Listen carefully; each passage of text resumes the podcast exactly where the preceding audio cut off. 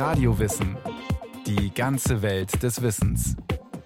Ein Podcast von Bayern 2.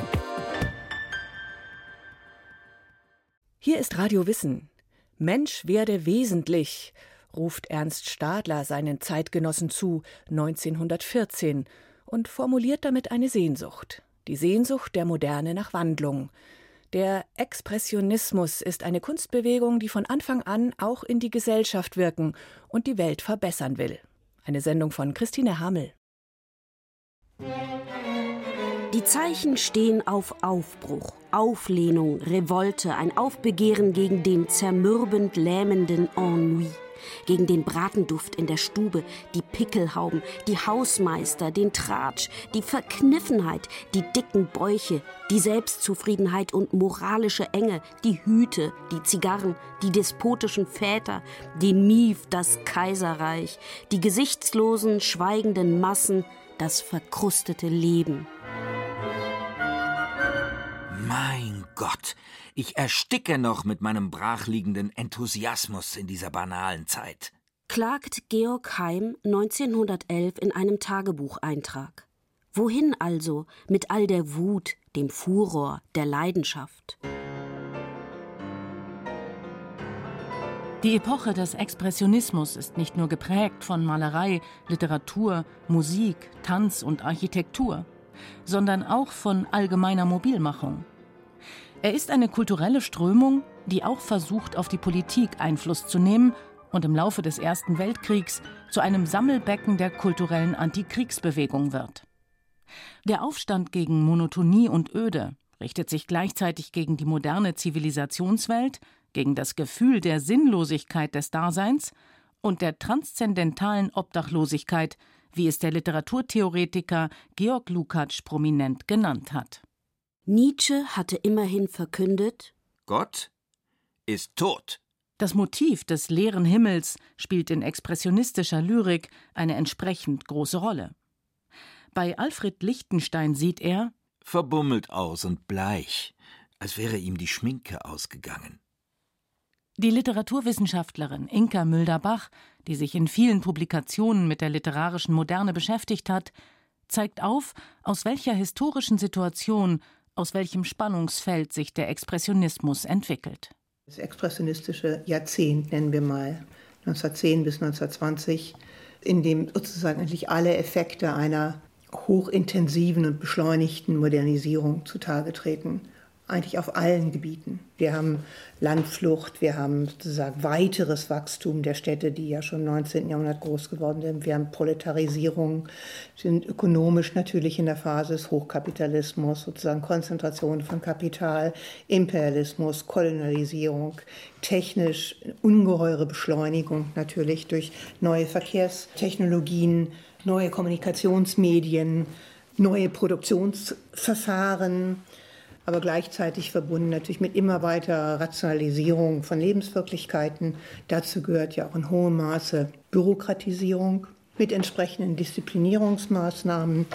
Bei gleichzeitiger, und das glaube ich ist wesentlich für diese Generation, ja bei gleichzeitiger politischer Stagnation, autoritärer Ideologien, autoritärer Strukturen hochpatriarchalischer sozusagen Gesellschaftsstrukturen. Sie haben eine große Spannung zwischen diesen Effekten einer beschleunigten und intensivierten Modernisierung auf der einen Seite und Erstarrung autoritäre, patriarchalische, illiberale Strukturen auf der anderen Seite. Widersprüche zwischen akzeleriertem Tempo durch neue Verkehrstechnik und Massenmedien und überkommenen, ausgehöhlten Gesellschaftsnormen und Rollenmustern, die das überwältigende Gefühl innerer Leere evozieren.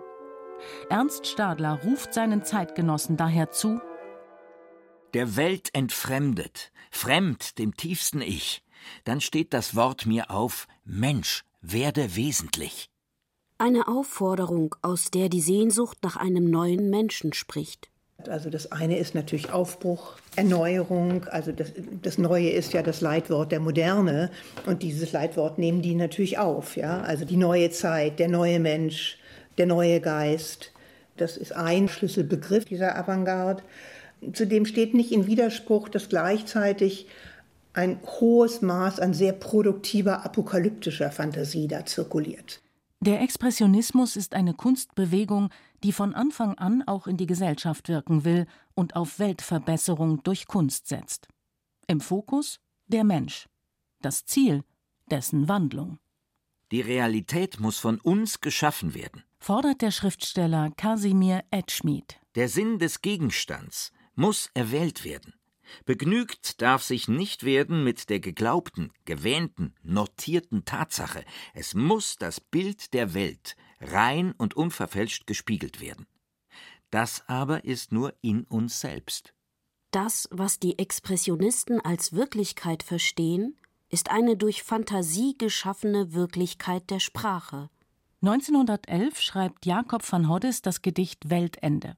Der apokalyptische Titel ist poetologisches und propagandistisches Programm. Weltende wird zu einer Ikone des Expressionismus, weil es einer zunehmend fragmentierten Wirklichkeit und der Atomisierung des Menschen kongenial Ausdruck verleiht. Zudem hört man hier einen neuen Ton. Auch das Groteske und Fratzenhafte der Bilder begeistert die Zeitgenossen. Weltende erscheint zunächst in der Berliner Zeitung Der Demokrat und eröffnet später die von Kurt Pintus herausgegebene berühmte Anthologie des Expressionismus Menschheitsdämmerung. Dem Bürger fliegt vom Spitzenkopf der Hut. In allen Lüften hallt es wie Geschrei. Dachdecker stürzen ab und gehen entzwei. Und an den Küsten liest man, steigt die Flut. Der Sturm ist da, die wilden Meere hupfen an Land, um dicke Dämme zu zerdrücken. Die meisten Menschen haben einen Schnupfen. Die Eisenbahnen fallen von den Brücken. Der Reihungsstil, der in rascher Folge unterschiedliche Bilder aufruft, ist ein charakteristisches Stilelement des Expressionismus. Er bietet keine Substantialität mehr, es sind lauter Wahrnehmungsfetzen. Und über diese Parataxen versucht eine expressionistische Lyrik, aber auch eine expressionistische Prosa sowas zu erreichen wie den, den Effekt von Simultanität. Also alles ist gleichzeitig sozusagen, ist aneinandergereiht. In der freischaltenden Fantasie spiegelt sich einerseits die Rasanz der Entwicklungen in der Moderne, Andererseits erlaubt das Verfahren die Schaffung einer eigenen, neuen dichterischen Realität. Das sind ja auch gewaltsame Akte, also die Zertrümmerung von Zusammenhängen und die Remontage in groteske, hybride, fantastische, nicht realistische Konstellationen. Gedichte, Dramen und Kurzprosa spielen im Expressionismus eine ungleich größere Rolle als komplexe, langlebige Romane. Die Avantgarde hat es eilig und kann sich nicht lange aufhalten bei breiten Gesellschaftspanoramen und üppigen Figurendramen. Die Erregung ist zu groß, heftige Gefühle, Dionysisches und Leidenschaft greifen um sich und der Schrei wird zu einem charakteristischen Gestus. Die Kunst der Details, der Anspielung, der Gemütsregungen, die in den vorangegangenen Jahren immer wieder den Ton angegeben hatte, wird nun abgelöst vom Lauten, Groben, Brutalen, auch vom Drastischen, Hässlichen und Ekelhaften. Die Krone der Schöpfung, das Schwein, der Mensch. Präzisiert der Dichter Gottfried Benn. Also wir haben es mit einer wirklichen Revolution zu tun, ja, in der sozusagen ein ungeheures destruktives Potenzial ähm, vorhanden ist, ähm, das sozusagen alte Strukturen zerstören muss, damit eine neue Zeit anbricht. Das kann man politisch, das kann messianisch, das kann utopisch akzentuiert werden. Also da gibt es alle möglichen Varianten dieser apokalyptischen Fantasie. Also Apokalypse hat eine hohe Sprachmächtigkeit, es hat eine hohe visionäre Kraft. Das gehört wesentlich natürlich zu diesem sozusagen expressionistischen Selbstverständnis dazu. Einer der bedeutendsten deutschen Dichter und Wegbereiter des Expressionismus ist Georg Heim. Er entwickelt schon früh eine ausgeprägte Aversion gegen den politischen, gesellschaftlichen und künstlerischen Zeitgeist. Faul, ölig und schmierig erscheint ihm die Vorkriegssituation in Deutschland. Auf sich selbst zurückgeworfen schreibt er viel über Einsamkeit und die Reizüberflutung in der Großstadt. Deren Realität steht nicht das Irreale gegenüber, sondern das Andersreale, die Überlagerung unzähliger Wirklichkeiten, in die sich die Verse rhythmisch hineinsteigern. Wie Jakob von Hoddes schreibt auch Heim 1911 ein Gedicht über das Weltende. Die Menschen stehen vorwärts in den Straßen ist ein neunstrophiges Poem, das vor allem die Prozesshaftigkeit des Untergangs durch Kometeneinschlag einfängt. Die Apokalypse schließt auch die Menschen ein. Vor lauter Kraftlosigkeit werden sie zu Selbstmördern. Die Menschen stehen vorwärts in den Straßen und sehen auf die großen Himmelszeichen, wo die Kometen mit den Feuernasen um die gezackten Türme drohend schleichen. Selbstmörder gehen nachts in großen Horden. Die suchen vor sich ihr verlorenes Wesen. Gebückt in Süd und West und Ost und Norden, den Staub zerfegend mit den Armenbesen. Sie sind wie Staub. Der hält noch eine Weile. Die Haare fallen schon auf ihren Wegen. Sie springen, dass sie sterben, nun in Eile, und sind mit totem Haupt im Feld gelegen. Die Meere aber stocken, in den Wogen die Schiffe hängen modernd und verdrossen, zerstreut, und keine Strömung wird gezogen, und aller Himmelhöfe sind verschlossen. Die Bäume wechseln nicht die Zeiten und bleiben ewig tot in ihrem Ende und über die verfallenen Wege spreiten sie hölzern ihre langen Fingerhände.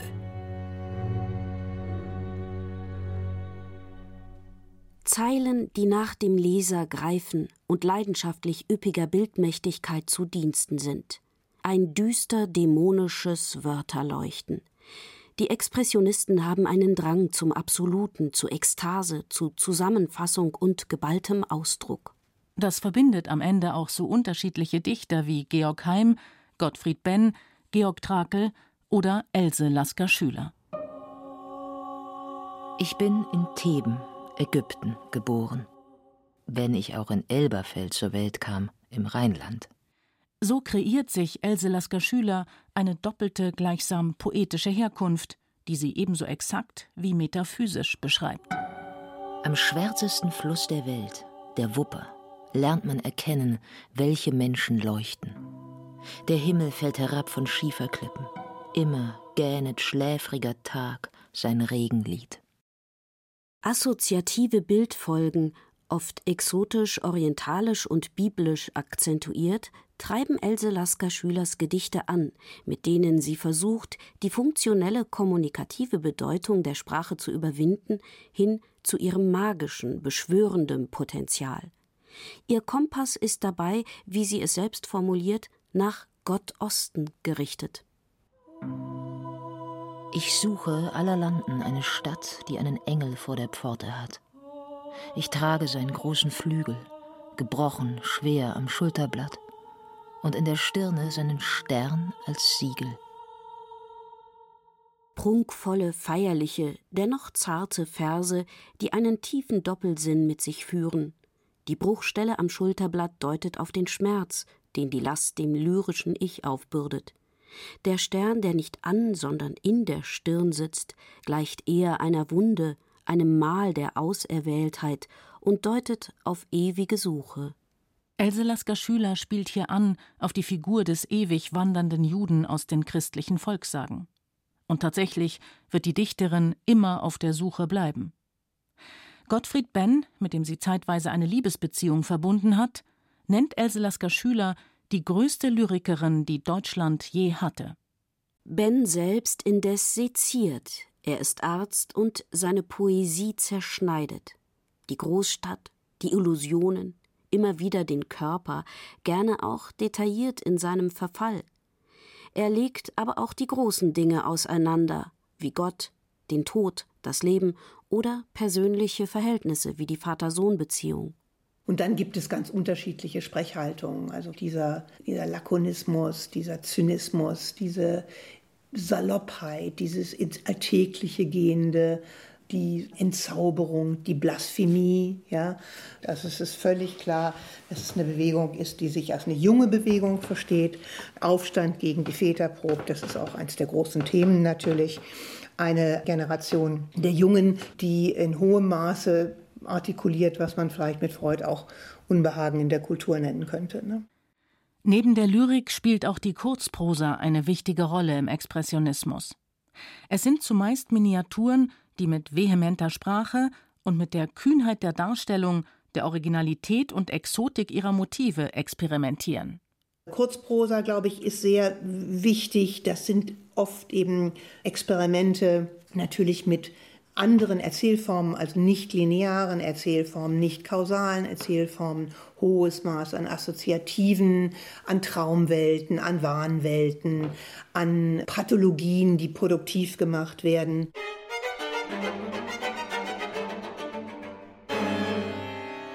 Die plötzliche, revolutionäre Zerbrechlichkeit bürgerlicher Rollenmuster und gesellschaftlicher Konventionen, die Hektik moderner Marktmechanismen sowie neue Arbeits- und Verkehrstechnik wälzen in den 1920er Jahren tatsächlich alle Lebensbedingungen gründlich um.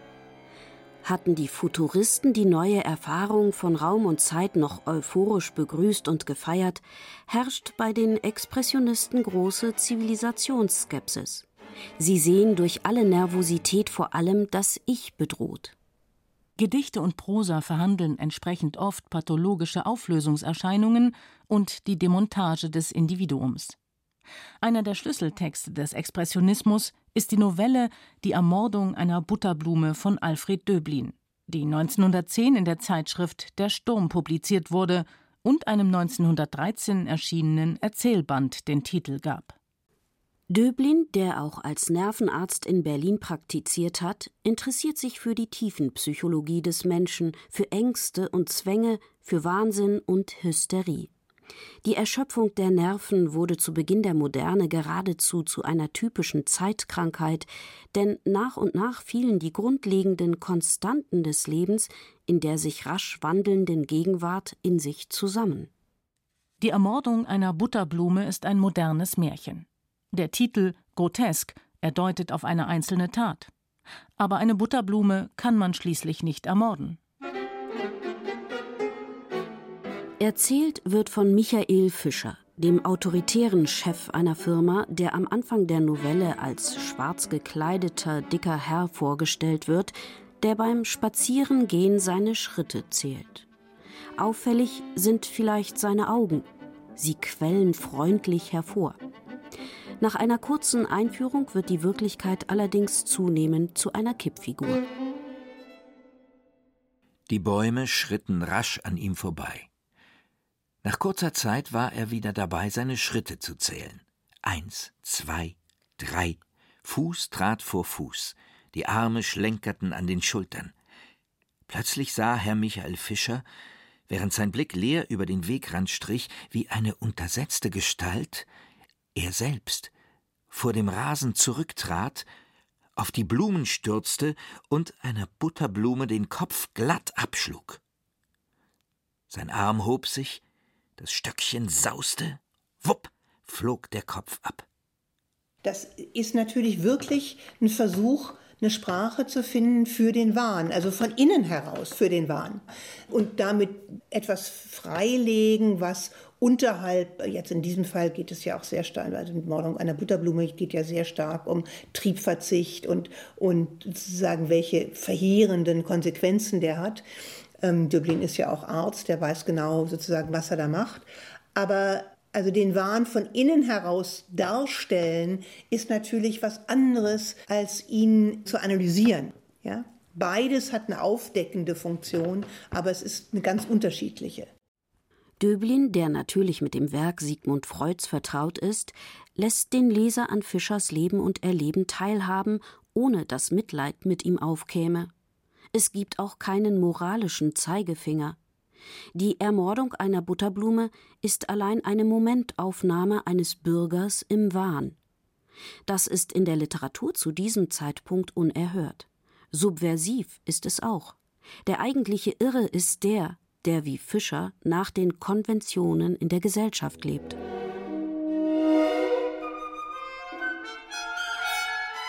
Georg Heim indes schreibt anders als Döblin mit brutaler Direktheit.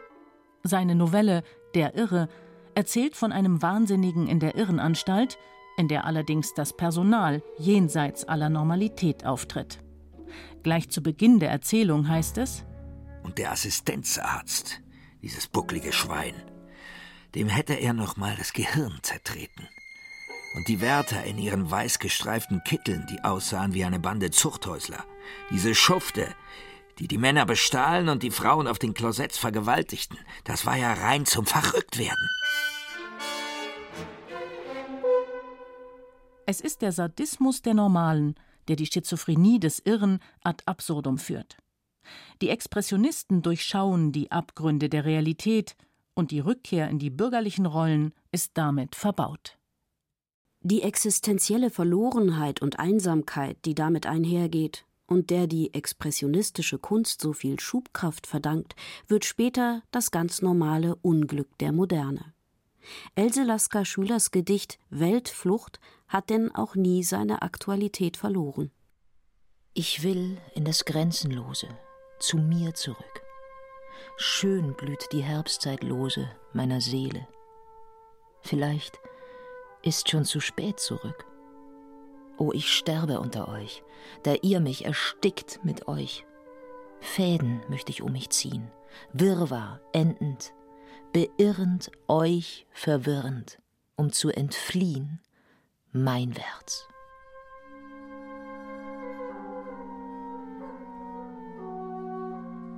Auch wenn die Krisen, Hoffnungen und Sehnsüchte des Expressionismus oder der Kampf um Selbstbestimmung in der Spätmoderne nur noch bedingt Geltung haben. Auch wenn das Vorwärtspathos bei manchem Literaten im Faschismus endete. Zahlreiche Gedichte und Texte gehören immer noch zu unserer Erfahrungswelt. Vielleicht immer intensiver.